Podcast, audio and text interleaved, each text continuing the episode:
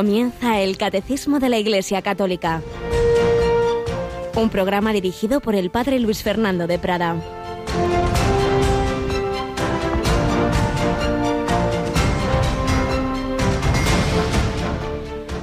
Escuchad, reyes, y entended, aprended, gobernantes de los confines de la tierra. Prestad atención los que domináis multitudes y os sentís orgullosos de tener muchos súbditos. El poder os viene del Señor y la soberanía del Altísimo. Él examinará vuestras acciones y sondeará vuestras intenciones. Alabado sean Jesús, María y José, muy buenos días en este 13 de noviembre de 2019. Un nuevo talento, un nuevo don que nos da el Señor, que es darnos la vida en este día, en esta mañana, siempre lo recuerdo, nos parece lo normal, es un milagro permanente, la vida, la vida humana, la fe, tantos regalos que Dios nos da. Aquí estamos también, este regalo de la palabra de Dios. He leído un fragmento de la primera lectura de la misa, del libro de la sabiduría.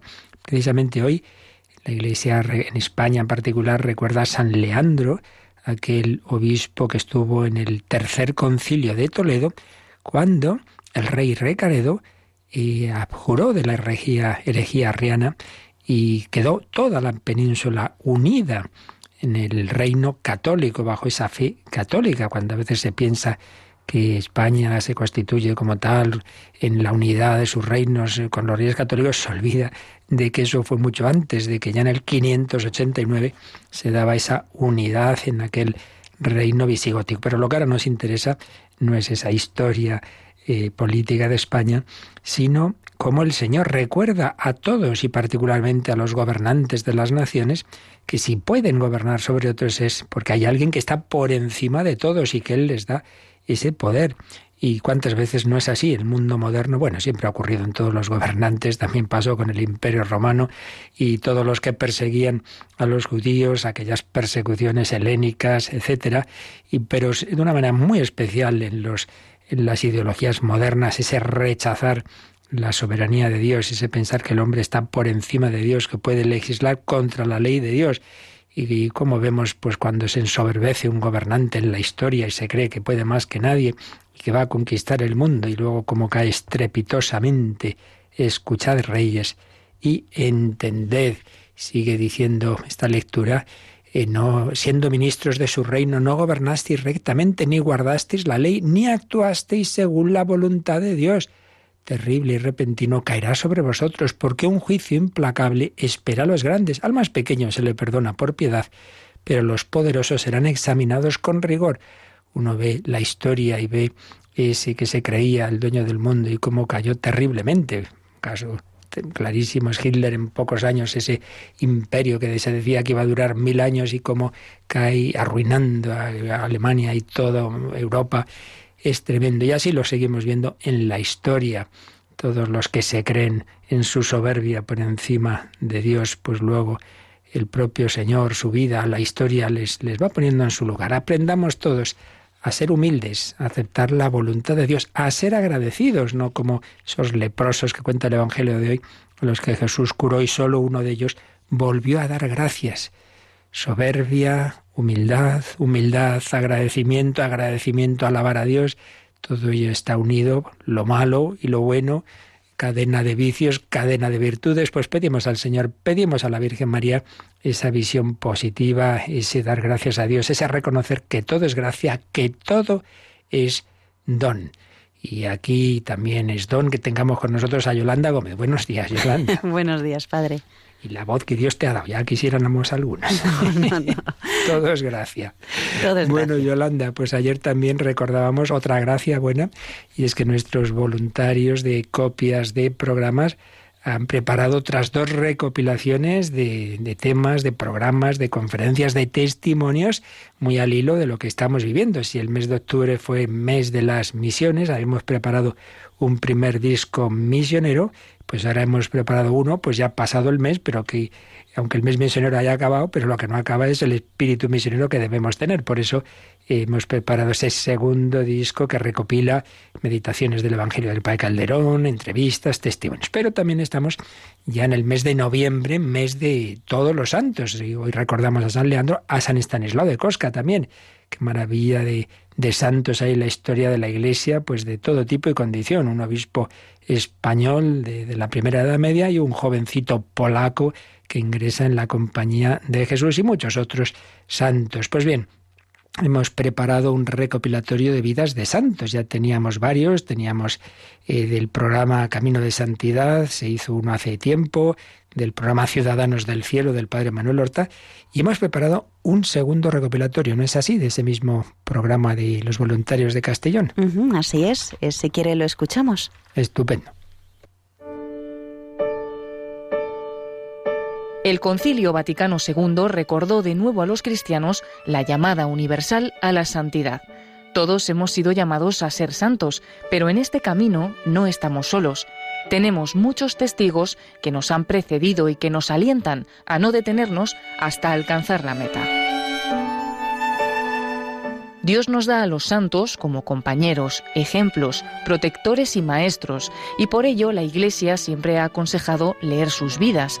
Para ayudarte a conocer la vida de algunos de estos modelos, hemos preparado un nuevo CD especial en el que podrás descubrir las historias de algunos santos, como San Vicente Ferrer, San Juan de Dios, San Damián de Molokai, San Pío X y el santo cura de Ars. Cuando se daba cuenta de que la salvación de un alma estaba en peligro, vencía su flaqueza sacrificando su tan necesario descanso nocturno e iba a asistir al enfermo.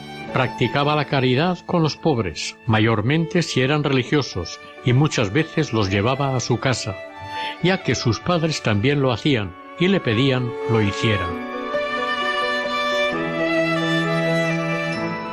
Es el segundo recopilatorio que hemos hecho con las vidas de varios santos que han sido emitidas dentro del programa Camino de Santidad, que dirige el equipo de voluntarios de Radio María en Castellón. Puedes pedir este disco recopilatorio llamando al número de atención al oyente 91 822 8010 o entrando en nuestra página web www.radiomaria.es. Bueno, pues ya lo sabéis, ya cuando termine este programa, a partir de las nueve de la mañana, si ayer no pedisteis este disco o el de el segundo recopilatorio después del mes misionero extraordinario, a partir de las 9 podéis pedirlo en ese teléfono que acabamos de escuchar, el 91 822 8010 o también ahora mismo ya a través de la página web. Esa siempre está disponible, donde podéis ver también el catálogo con todas las demás recopilaciones. Aún no ha dado tiempo a poner estas últimas en ese catálogo, pero bueno, ahí tenéis las demás y hay que añadir estos dos nuevos discos gracias a nuestros voluntarios y a nuestras queridas Merche y Natalia, que se esfuerzan en, en, estos trabajos que tanto bien hacen, ese regalo para ti, para una persona, un regalo apostólico. Que conozcamos las vidas de los santos nos hace mucho, mucho, mucho bien. Y vamos a seguir conociendo la vida de otro testigo de Cristo, ya hablábamos el otro día, semana pasada de él, el Beato Tito Bransmo, seguimos hoy recogiendo esas pinceladas de estos testigos de la misión que han dado la vida por Jesucristo.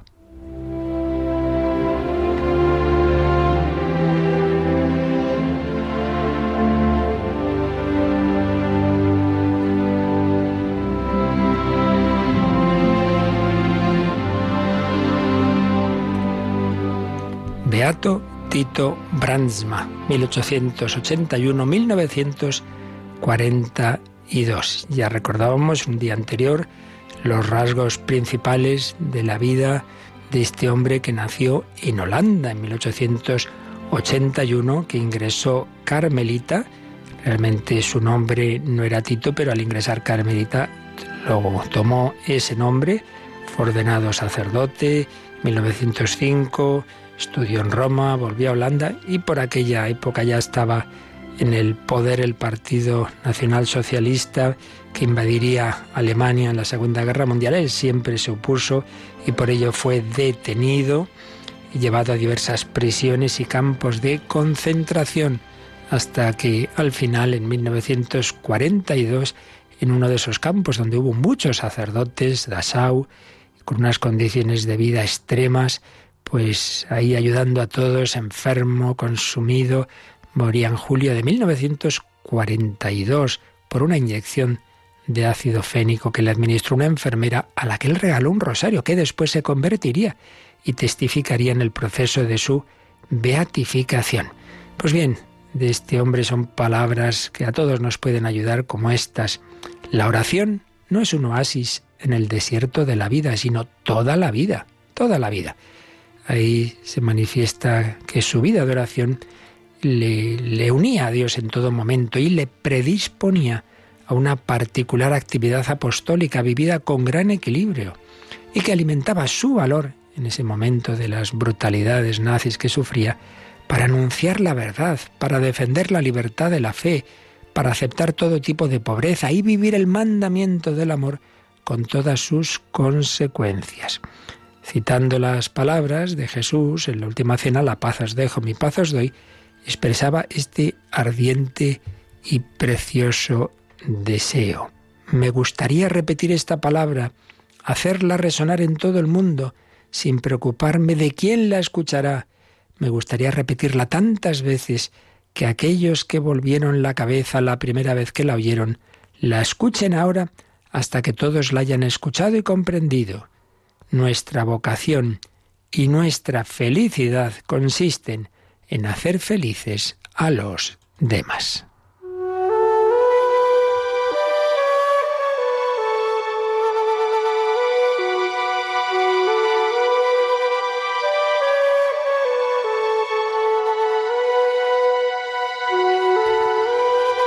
Bueno, pues yo creo que tenemos un precioso lema para este día de hoy y para siempre, en que consiste nuestra felicidad en hacer felices a los demás. Recuerdo un sacerdote y misionero rural, él que era de, de, Gerona, o al menos vivía allí hasta su fallecimiento, padre Jordi Carreras, era un hombre de Dios, de esas personas que yo firmaría ahora mismo todo su, digamos, testimonio de su santidad y un hombre humilde, sencillo, ingenuo, siendo mayor ya tenía, pues seguía teniendo ese corazón de niño. Una de las frases que le salían espontáneas era esta, qué alegría dar alegrías, qué alegría dar alegrías a la iglesia, qué alegría dar alegrías a los demás. Pues también el padre, el beato Tito Bransma nos decía esto, nuestra vocación y felicidad consisten en hacer felices a los demás y así tú también eres feliz, buscando no tu propio interés, no tu propia felicidad, sino la de los demás. Eso hace el misionero, va a dar lo más grande que tiene a los demás. Pero tú también estás llamado a ser misionero. El padre Tito Bransma había querido ser misionero en países lejanos. La obediencia y las circunstancias pues hicieron que lo fuera en, aquí en Europa, pero ahí también lo fue y lo fue en los campos de concentración. Mañana, si Dios quiere, terminamos estos rasgos de, sobre este hombre, uno de, esa fila interminable, increíblemente larga de seguidores de Jesucristo que han amado al, al Señor, a la Virgen y a sus hermanos, hasta el heroísmo, hasta ese extremo que nos dice Jesús, nadie tiene amor más grande que el que da la vida por sus amigos.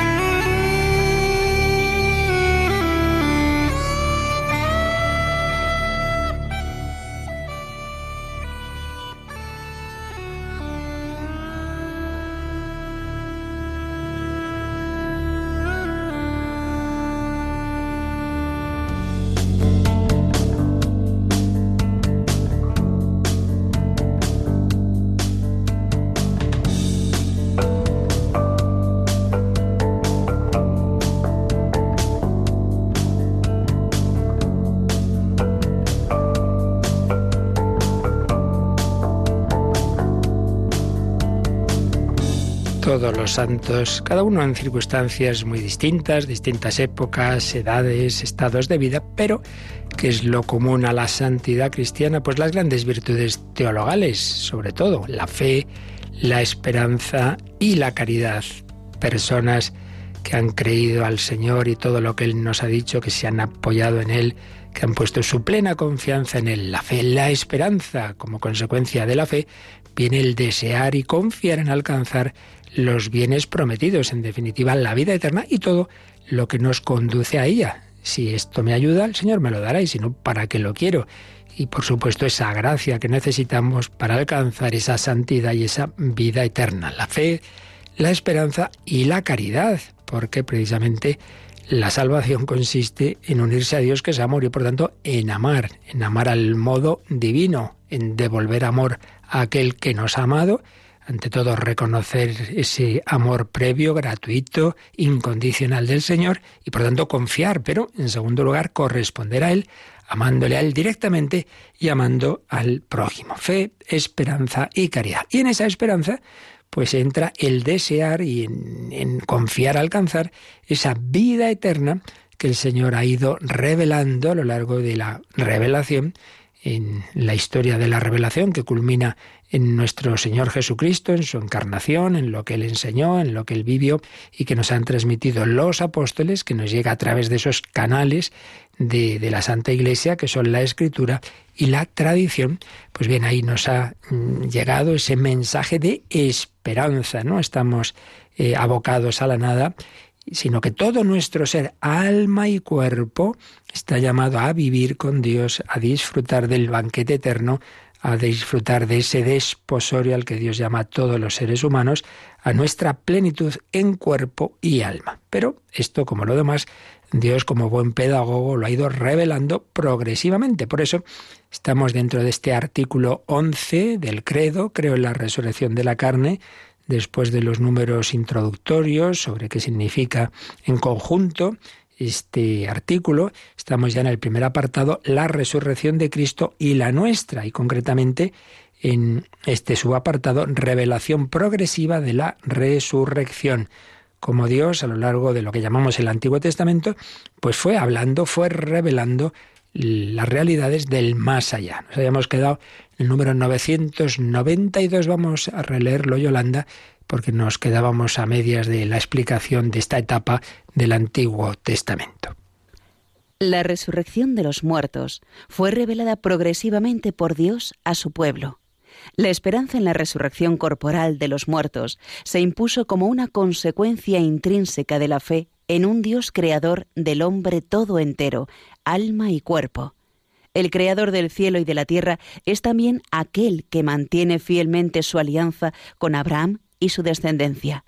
En esta doble perspectiva comienza a expresarse la fe en la resurrección. En sus pruebas, los mártires macabeos confiesan. Confiesan lo que ahora va a ponernos un par de frases de esa escena que recordamos, de, ese martirio de los siete hermanos macabeos, y por eso mm, bueno, aparece claramente esa fe en la resurrección, como nos indica aquí este texto que cita el Catecismo. El Rey del mundo, a nosotros que morimos por sus leyes, nos resucitará a una vida eterna. Es preferible morir a manos de los hombres con la esperanza que Dios otorga de ser resucitados de nuevo por Él. Pues sí, ahí culmina esa mm, esperanza que poco a poco se va afinando, se va aclarando en el Antiguo Testamento.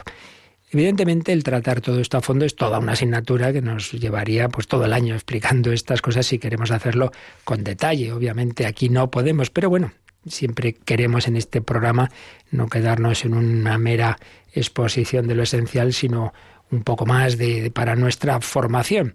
Y lo estábamos intentando hacer, ya digo, la dificultad es resumir tanto, pero bueno, por lo menos a ver si conseguimos algo con la ayuda de una magnífica obra que siendo eh, todavía pues un joven teólogo y luego ya no tan joven en sus nuevas ediciones, escribió pues ni más ni menos que Joseph Ratzinger. Escatología es uno de los temas que, nuestro gran sabio y teólogo pues trató, la escatología que podéis conseguir este estupendo libro. Pues resumiendo, la evolución de, estas ideas sobre el más allá en el Antiguo Testamento, pues basado es en, en, en, él sobre todo, aunque luego haremos alusión a, otra, a otras obras, pues decíamos como al principio, mm, bueno, aquí hay dos temas que van unidos, ¿no? Una, la visión del hombre, eh, la antropología, esa antropología de cuerpo y espíritu, como eso poco a poco se va también afinando y aclarando, y luego pues la realidad del, del más allá.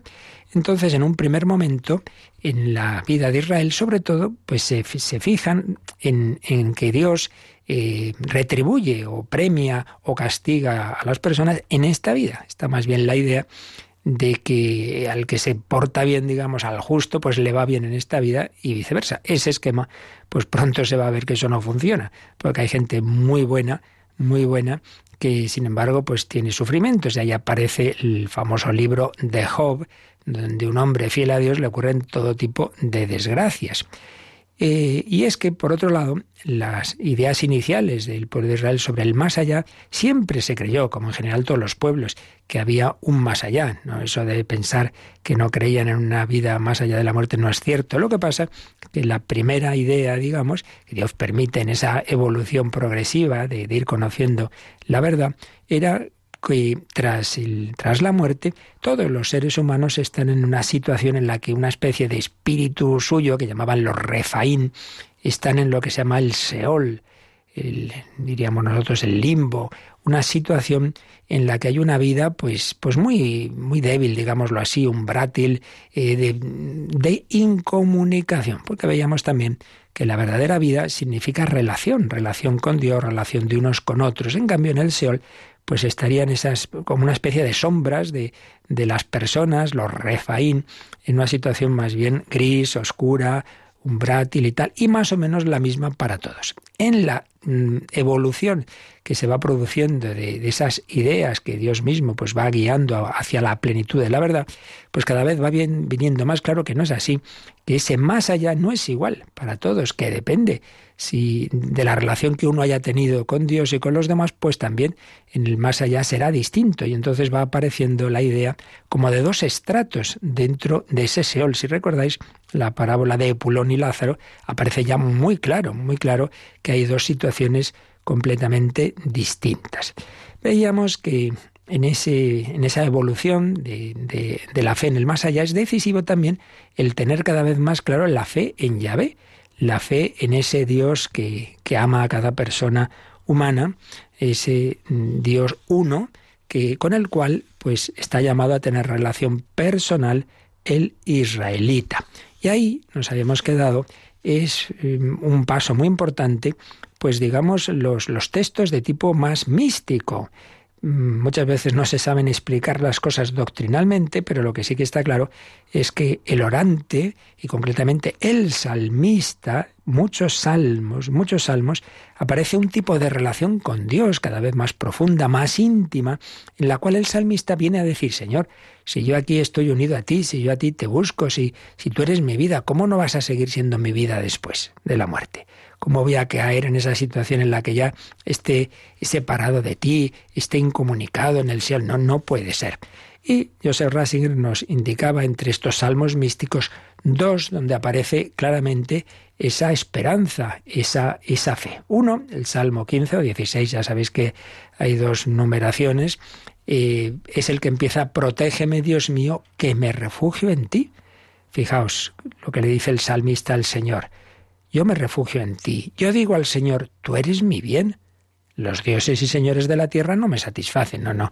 Yo no voy a adorar a los ídolos de, los pueblos que tenemos alrededor, que multiplican las estatuas de dioses extraños. No, no. Yo no voy a derramar sus libaciones con mis manos, no voy a tomar sus nombres en mis labios, sino que el Señor es el lote de mi heredad y mi copa. Mi suerte está en tu mano. Me ha tocado un lote hermoso, me encanta, mira, qué bonito salmista está diciendo, mira, otros que adoren a lo que le dé la gana. Tú eres mi suerte, tú eres lo que me ha tocado a mí. Aquí seguramente es el salmo de un, de un levita, de alguien consagrado especialmente al culto al Señor, pero vale para todo creyente. Bendeciré al Señor que me aconseja hasta de noche, me instruye internamente. Tengo siempre presente al Señor. Con él a mi derecha no vacilaré. ¿Veis esa unión tan grande del, del, creyente con el Señor. Entonces, claro, la consecuencia, si yo aquí en esta vida tengo esa unión con el Señor, ¿qué va a pasar después? Fijaos, por eso se me alegra el corazón, se gozan mis entrañas y mi carne descansa serena, porque no me entregarás a la muerte, ni dejarás a tu fiel conocer la corrupción. Pues está claro. Si yo aquí, cuerpo y alma, estoy unido a Dios, si el Señor está a mi derecha, ¿cómo me va a dejar luego? ¿Cómo va a dejar que mi ser, que mi carne se corrompa? Por eso es un salmo que precisamente van a citar los apóstoles, concretamente San Pedro, aparece que lo cita en los Hechos de los Apóstoles, cuando Jesús resucita lo aplica a él, dice, veis, veis, se ha cumplido lo que decía David, a quien se atribuían todos los salmos. El Señor no ha dejado que, que, se corrompa eh, su, Mesías, su Cristo, no, no, no lo ha dejado. Pero esto pues vale para, para todo aquel que, que, confía en el Señor, que vive unido a Él. Mi carne descansa serena, porque no me entregarás a la muerte ni dejarás a tu fiel conocer la corrupción. El salmista no sabría explicar cómo va a ser esto, pero él intuye que el Señor pues tiene que dar esa vida eterna también al cuerpo. ¿Veis? Ya estaba intuida la resurrección.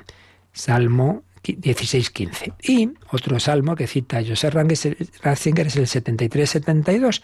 Es muy interesante porque ya aparece ese problema que decíamos antes del mal. ¿Cuántas veces eh, le pasaba al justo del Antiguo Testamento y nos pasa a nosotros que uno ve el mundo y dice, madre mía, Aquí los malos, los poderosos, egoístas, triunfan y cuánta gente humilde, buena, oprimida, que lo pasa mal, esto está mal repartido, el mundo es injusto. Bueno, pues es lo que sentía aquí el, el, el, salmista. Dice, yo por poco doy un mal paso, porque envidiaba a los perversos viendo prosperar a los malvados.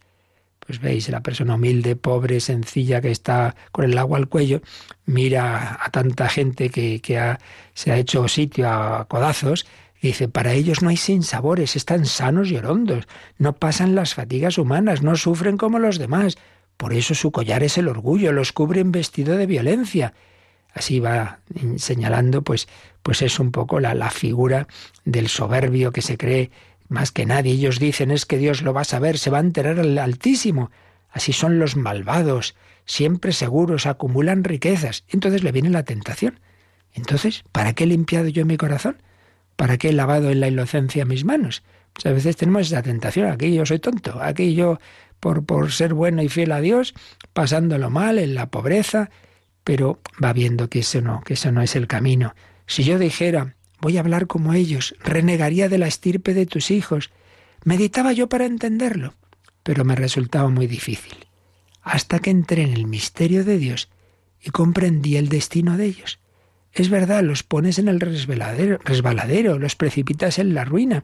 En un momento causan horror y acaban consumidos de espanto. Como un sueño, al despertar, Señor, desprecias sus sombras. Es decir, se da cuenta que vale, aquí les podrá ir mejor o peor en la vida, pero oye, que todo esto se termina en cualquier momento. Y entonces, ¿qué va a pasar en ese más allá? Ahí es donde se va a ver la verdad y ahí es donde cada uno va a recibir pues la consecuencia de sus actos en definitiva. Si uno lo ha pasado muy bien fumando mucho y se coge no sé qué enfermedad, pues es consecuencia de tus actos. Pues si uno ha estado su vida en la soberbia, en el egoísmo, pues eso se va, con eso se va a quedar eternamente. Por eso cómo culmina este salmo. Cuando mi corazón se agriaba y me punzaba mi interior, yo era un necio y un ignorante, yo era un animal ante ti. Ahí estaba, el hombre reconoce que estaba, pues eso, muy, muy bruto, pensando esas cosas. Pero la conclusión es preciosa. Pero yo siempre estaré contigo. Tú agarras mi mano derecha, me guías según tus planes y me llevas a un destino glorioso. Mira, lo pasaré mal aquí, pero yo siempre estaré contigo, me llevas a un destino glorioso. Entonces, ¿de qué me quejo? ¿No te tengo a ti en el cielo? Y contigo, ¿qué me importa la tierra? Se consumen mi corazón y mi carne. Por Dios, mi lote perpetuo. Por Dios, mi lote perpetuo. Mi corazón, mi carne quieren estar eternamente con Dios. Sí, los que se alejan de ti se pierden. Pues esos que viven para las cosas de este mundo se pierden. Pero para mí, lo bueno es estar junto a Dios, hacer del Señor mi refugio. ¿Veis? Pues de esta manera vivencial, digamos mística, el salmista, el creyente, cada vez va afirmando más esa confianza en que uniéndose a Dios en esta vida, esa unión va a durar para siempre y no solo como un espíritu, como una sombra, ese refaín, sino todo el ser, cuerpo y alma. Y eso va a culminar en expresiones pues muy claras como las que aparecen en el libro de la sabiduría, que es ya de lo último de esa revelación progresiva de Dios en el Antiguo Testamento. Fijaos, es un texto que a veces oímos en los funerales, capítulo 3 del libro de la sabiduría. La vida de los justos está en manos de Dios y no las tocará tormento alguno. A los ojos de los insensatos parecía que habían muerto, su salida de este mundo fue tenida por desdicha y por ruina su partida entre nosotros, pero ellos están en paz. Aunque la gente pensaba que sufrían un castigo, su esperanza está henchida de inmortalidad. Tras suaves correcciones, serán colmados de grandes beneficios porque Dios los puso a prueba y los halló dignos de sí.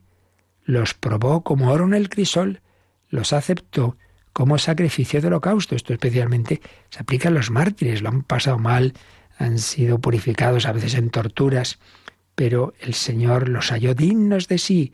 El día de la visita brillarán como chispas que prenden en rastrojo. Juzgarán naciones, dominarán pueblos, el Señor reinará sobre ellos por los siglos. Los que confiaron en Él comprenderán la verdad y los fieles permanecerán en el amor junto a Él, porque hay gracia y misericordia para sus elegidos. Cada vez va quedando más claro que aquel que ha sido fiel a Dios tendrá esa recompensa eterna de estar disfrutando del propio Dios para siempre, y no solo con el alma, sino con todo el ser, con el cuerpo. Es una fe y una esperanza que va creciendo progresivamente en esa revelación que Dios va iluminando por su espíritu a aquellos hombres hasta culminar en Jesucristo. Nos quedamos un momento dando gracias al Señor y pidiendo que aumente esa fe en nosotros, que aumente esa esperanza. Claro que sí, seamos fieles a Dios. Viviremos eternamente con Él, resucitaremos con Él.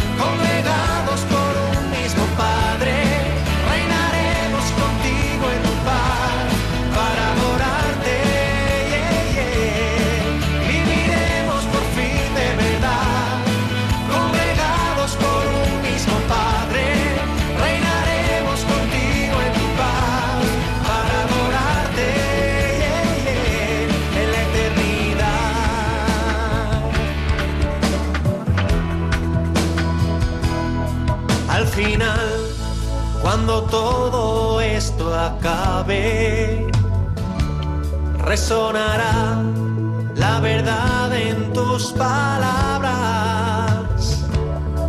Hasta el cielo temblará de emoción con la luz de tu mirada. Las semillas que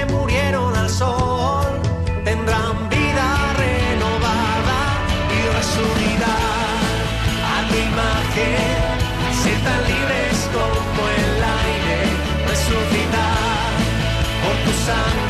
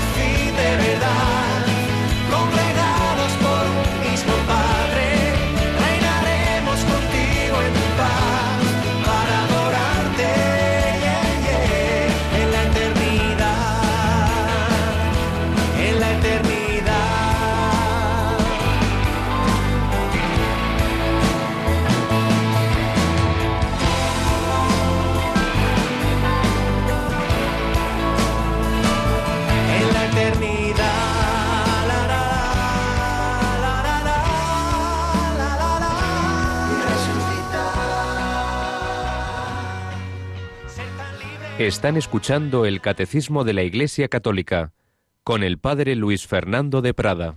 En la eternidad, la resurrección se va cada vez eh, quedando más claro en esa evolución, en esa revelación progresiva, esa esperanza, esa esperanza. Entonces decíamos ese paso de los salmos místicos y también es fundamental la literatura martirial, nos señala Joseph Ratzinger pues esas persecuciones que tantas veces han sufrido, sufrían los judíos, concretamente bajo las persecuciones helénicas. Entonces aquí tenemos dos textos muy importantes. Uno, un versículo clarísimo en el profeta Daniel, Daniel 12, 2. Fijaos lo que se dice. Muchos de los que duermen en el polvo de la tierra despertarán. Estos para la vida eterna, aquellos para el oprobio, para el horror eterno. Es decir, aparece clarísimo aquí, es la formulación más clara de la fe en la resurrección, ya no simplemente que el espíritu pervive en el más allá, sino resurrección de la carne, los que duermen en el polvo despertarán. Pero también aparece que no es igual la, la, vida eterna, la resurrección para el que ha sido fiel a Dios que para el que ha perseguido a los creyentes, para el impío. Es una formulación muy clara. Y también eh, aparecen esas conclusiones, esa mm, revelación, su última etapa del Antiguo Testamento en el libro de la sabiduría que antes hemos citado, y el segundo libro de los Macabeos, precisamente lo que el catecismo nos ha citado en este número que estamos comentando, ese martirio de los siete hijos de aquella mujer, los siete hermanos Macabeos, los van torturando, les quitan la lengua, las manos, entonces todos dicen, bueno, tú quítame lo que quieras, que el Señor me lo devolverá en la resurrección. Ahí aparece pues esa alternativa entre preferir la fidelidad a Dios, la justicia de llave o su propia vida terrena, su bios, una alternativa entre el derecho, la justicia y el bios. Y veis, aquí ya sí que se ha roto por completo esa primitiva idea de que el justo recibe aquí su recompensa, que va, el justo aquí recibe que, le, que hasta le, le mutilen. Pero no te preocupes, que eso va a ser en el más allá, la plenitud de esa recompensa de la justicia. El ser fieles a Dios les lleva a la pérdida cruel de la vida, de su propia integridad temporal. Pero es mucho más importante la justicia de Yahvé, la fidelidad a Dios, que su propia existencia biológica. Y es lo que, bueno, los mártires judíos y luego tantos millones de mártires cristianos han vivido y esperado. Quien muere en la fidelidad a Dios no se hunde en la nada, sino al revés, entra en la vida misma, en la vida misma. Justicia y verdad de Dios no son simplemente ideas, ideales, sino la realidad. Una certeza que cada vez aparece más claro en esos últimos libros del Antiguo Testamento, pues ya haciendo como más doctrinal la esperanza mística que aparecía en esos salmos que hemos mencionado, la esperanza que, tenía también Job, que no entendía pues, lo que le había ocurrido, pero que confiaba en el Señor. Así pues, eh, sea con un lenguaje, esto ya lo veremos más adelante, una mentalidad más semítica, más oriental, que insiste en la resurrección, sea más con la mentalidad más griega que aparece más en el libro de la sabiduría. Dios se sirve de todas las mentalidades, de todas las culturas. Eso de decir que a veces algunos teólogos, no, no.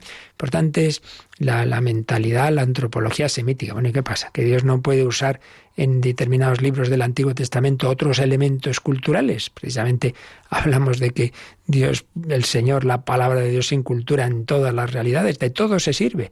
Pues sea con unos esquemas, sea con otros, lo que está claro es que Dios fue señalando cada vez más clara, enseñando ese más allá, esa plenitud de la vida en cuerpo y alma para el que es fiel a Él y también que el que se separa voluntariamente rechaza esa amistad con Dios también en cuerpo y alma eternamente se quedará separado de Él. Esto es lo que así, ya digo, resumiendo mucho, ¿verdad? Porque esto nos llevaría meses de explicación, pues nos, digamos, nos podemos sacar en conclusión de, cómo el Señor en esa etapa que culmina en la, en la revelación plena de Jesucristo, pues fue enseñando en el Antiguo Testamento. Y llegamos pues a esa etapa, ese momento histórico en que ya el Hijo de Dios está entre nosotros. Y de ello ya nos va a hablar el siguiente número del Catecismo. ¿Qué creían los judíos en el momento en que Jesús ya eh, hace su predicación en la vida pública? Vamos a leer, Yolanda, el número 993. Los fariseos y muchos contemporáneos del Señor esperaban la resurrección. Jesús la enseña firmemente. A los saduceos, que la niegan, responde, Vosotros no conocéis ni las escrituras ni el poder de Dios. Vosotros estáis en el error.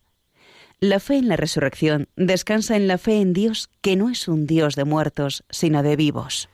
Pues ya lo vemos, recordáis, además texto que hemos oído en la, en, la, Santa Misa, en las lecturas, eh, ese momento en que van los saduceos y le dicen a Jesús, oye, que una mujer, pues como iban muriendo sus maridos, iba casando con uno, con otro, con otro, según esa ley, de que el hermano debe... Muy bien, ¿de quién será mujer al final? Entonces Jesús les dice a los saduceos, es que no, no, no tenéis fe en el poder de Dios. En efecto, los saduceos ocurre que sólo aceptaban los primeros libros de la escritura, lo que llamamos los primeros libros del Antiguo Testamento, el Pentateuco, llamamos nosotros. Y claro, en esos primeros libros, pues ya lo que hemos dicho antes, todavía no estaba esa plenitud de la revelación. Se habían quedado con esa primera etapa eh, pues en el que las ideas escatológicas todavía estaban muy en germen. En cambio, los fariseos sí aceptaban el resto de los libros y aceptaban esa evolución que hemos dicho que aparece ya en el libro de Daniel, que aparece en el libro de la sabiduría, etc. Ellos sí creían en la resurrección. Entonces, en ese sentido, Jesús coincide con lo que creen los fariseos y, en cambio, pues les dice a los saduceos, vosotros no conocéis ni las escrituras, se negaban a aceptar muchas cosas que estaban en el resto de las escrituras, ni el poder de Dios. Estáis equivocados, estáis equivocados. Y entonces, como ellos se aceptaban esos cinco primeros libros, les va a citar la escena fundamental para el pueblo de Israel de la zarza ardiente, la escena de la revelación de Yahvé, eh, que cuando le habla a Moisés le dice, yo soy el Dios de Abraham, el Dios de Isaac, el Dios de Jacob. Entonces Jesús les dice, veis, Dios no es un Dios de muertos, sino de vivos. Aquí nos cita el catecismo eh, un número que ya vimos hace mucho, pero que precisamente se refiere a esa escena. Cita el 205. Vamos a, vamos a releerlo también nosotros, Yolanda, ese 205 del catecismo. Dios llama a Moisés desde una zarza que arde sin consumirse. Dios dice a Moisés, yo soy el Dios de, de tus padres, el Dios de Abraham, el Dios de Isaac y el Dios de Jacob. Dios es el Dios de los padres, el que había llamado y guiado a los patriarcas en sus peregrinaciones. Es el Dios fiel y compasivo que se acuerda de ellos y de sus promesas. Viene para librar a sus descendientes de la esclavitud. Es el Dios que más allá del espacio y del tiempo lo puede y lo quiere, y que pondrá en obra toda su omnipotencia para este designio. Pues un texto realmente precioso, precioso antes de la revelación del nombre de Yahvé, yo soy el que soy, antes de eso, la primera explicación, digamos, la primera revelación que Dios le da a Moisés de quién es Él, es el Dios de tus padres, pero es que luego ya con nombres propios, el Dios de Abraham, el Dios de Isaac, el Dios de Jacob, es el Dios fiel y compasivo que se acuerda de cada una de esas personas más allá del espacio y del tiempo. Es precioso. El Joseph Ratzinger señala algo realmente maravilloso y es que entra, por así decir, en la definición de Dios, en el concepto de Dios. Entramos cada uno de nosotros. ¿Quién es Dios? El Dios de Juan, de María, de Pedro, tu Dios. Porque Él nos ha amado de tal manera que ya es como, como si un se yo a veces me ha gustado mucho en presentaciones de, personas, de, matrimonios, eh, y se presenta uno y dice, yo soy, bueno, ante todo, el marido de, de, María que está aquí a mi lado. María, yo soy la mujer de Juan que está aquí a mi lado. Yo soy de esa otra persona, o yo soy el padre de estos chicos que están aquí en el colegio. Yo soy definirse por esa relación. Bueno, pues Dios se define el Dios de Abraham, el Dios de Isaac, el Dios de ti porque a ti te quiere de tal manera que ya estás en su corazón.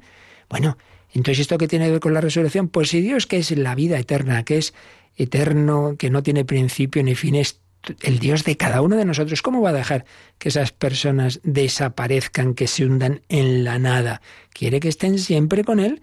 El Padre siempre quiere tener a sus hijos, el esposo a la esposa. Entonces es una manera en que Jesús les hace reflexionar y les dice, pero hombre, pero hombre, que Dios no es un Dios de muertos, sino de vivos. Entonces, ¿cómo no esperáis la resurrección? Realmente es precioso. Entonces ahí, pues es un momento en el que ya buena parte del pueblo de Israel, representada por, por los fariseos y otros eh, eh, grupos de escribas, etcétera, tenían, tenían ya esa fe en una vida eterna de aquel que, que aquí en esta vida quiere estar con Dios, pues eternamente estará con Él, y no solamente en el alma, sino que ya, como hemos visto, se había producido esa esperanza, esa, ese afinar los conceptos teológicos sobre la resurrección. Dios no es Dios de muertos, sino de vivos. Con lo cual vamos llegando pues a esa a esa plenitud de, la revelación en el Antiguo Testamento, en el que eh, lo que ahí se, nos exprese pues va a ser culminación de lo que ya iba apuntando el, Antiguo Testamento. Unidad de los testamentos. Señala Joseph Ratzinger en su escatología que en ese sentido el Nuevo Testamento no va a formular pensamientos totalmente inéditos. Lo nuevo, eso sí, consiste en que va a unir todo y hacerlo alcanzar su plenitud en Jesucristo. Claro, recordemos, primera encíclica ya como Papa de Benedicto XVI, eh, de Euscaritas es decía que la verdadera novedad del Nuevo Testamento no está tanto en las ideas, sino en el realismo de esa persona, de ese Dios hecho hombre, concretamente el martirio del testigo fiel, que es Jesús, y su resurrección en él, en esa humanidad es donde todas las ideas antes dispersas, sueltas, incompletas, que iban apareciendo en el Antiguo Testamento, de repente todas se juntan y uno dice, anda, en todos los aspectos. El Mesías iba a ser sacerdote, profeta, rey, qué lío. No, no, es que Cristo es todo eso, sacerdote, profeta, rey, hijo de David. Pues también en Él se cumplen las esperanzas de la vida eterna. Él es el justo por antonomasia, es el que más ha sufrido es como en los macabeos, la tortura, sufrimiento, sufre, sí, sí, pero resucita.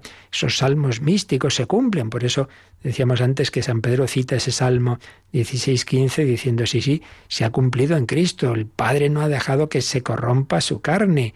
El Cristo resucitado ha vencido la muerte, ha vencido la muerte.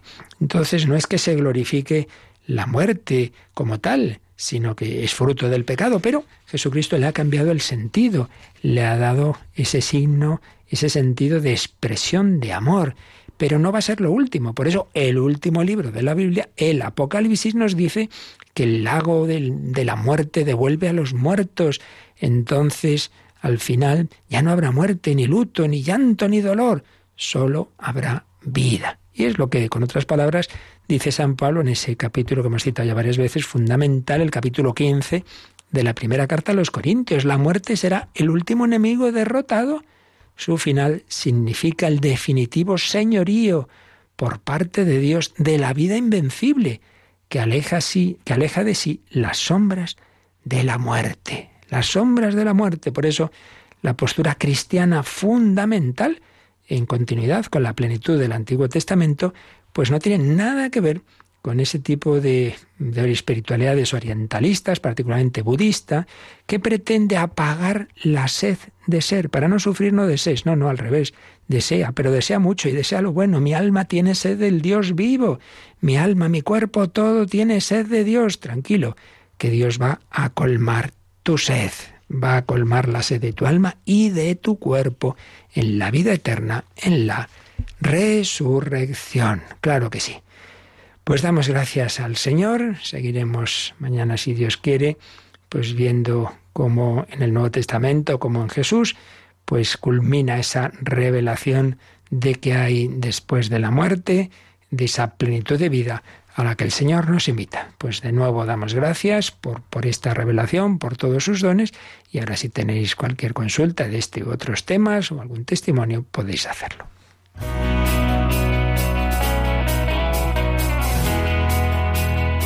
Participa en el programa con tus preguntas y dudas. Llama al 91005 9419 91005 9419. También puedes escribir un mail a catecismo arroba radiomaria.es. Catecismo arroba radiomaria.es. in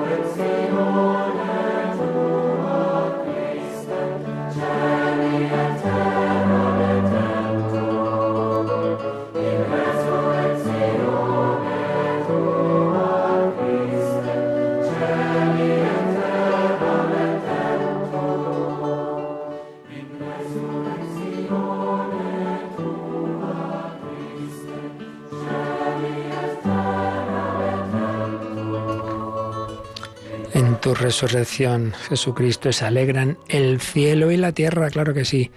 Es la confirmación de todas esas esperanzas que Dios iba dando a los hombres previos a esa encarnación. En Jesús vemos que todo eso es verdad, que sí, que Él ha muerto, pero ha resucitado, nos ha abierto la puerta del cielo. Sí, pero se pregunta Alberto, ¿y luego allí qué pasará? No nos aburriremos, porque claro, no hay tiempo. Vamos a ver, esto evidentemente es complejo, pero así en dos palabras. No hay el tiempo de aquí, no hay la sucesión propia de la materia, pero hay un antes y un después porque para nosotros Dios no tiene el tiempo, la sucesión, es verdad, pero porque Dios es otro ser, es otra cosa, es otra dimensión, es infinito, es la eternidad, pero la eternidad no es un día detrás de otro que nunca se acaban, es esa plenitud esa posesión plena, simultánea de una vida interminable, pero una vida de, de, de, pues de, actividad, de amor. Por tanto, no nos aburrimos lo más mínimo, sino constantemente empezando, asombrándonos, descubriendo esa infinitud, toda la eternidad,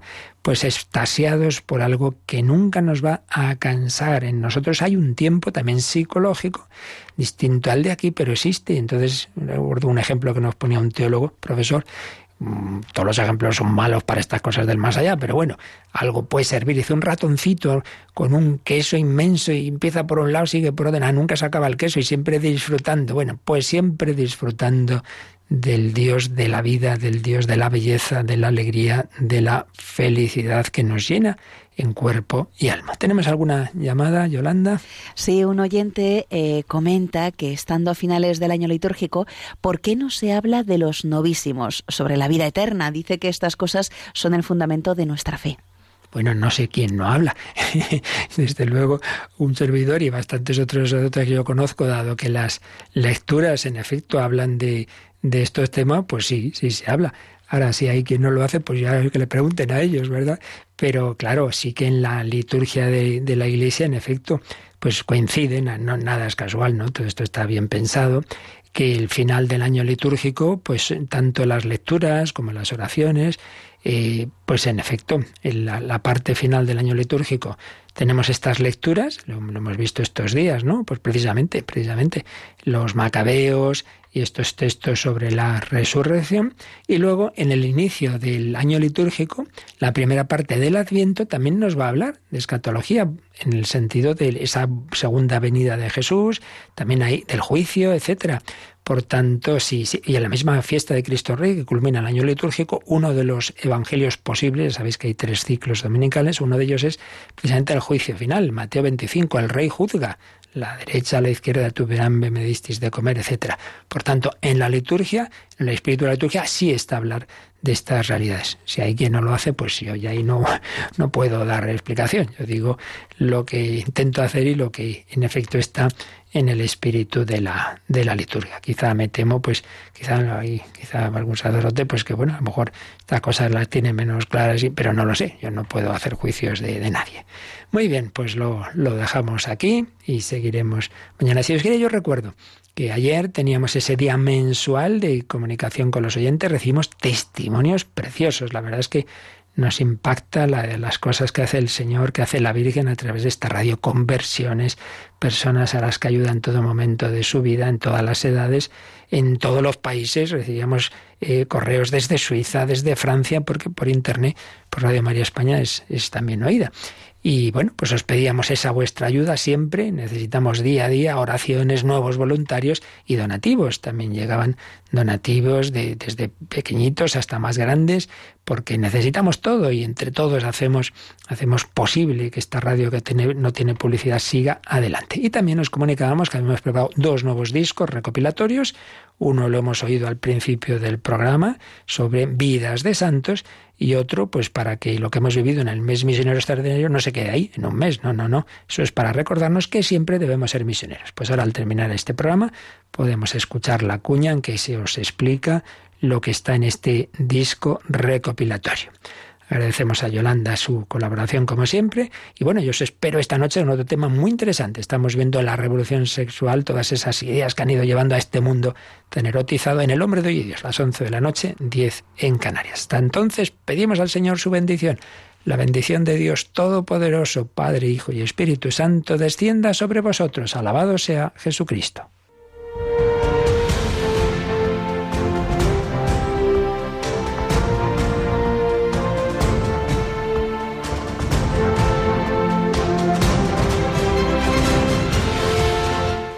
Escuchado en Radio María el Catecismo de la Iglesia Católica.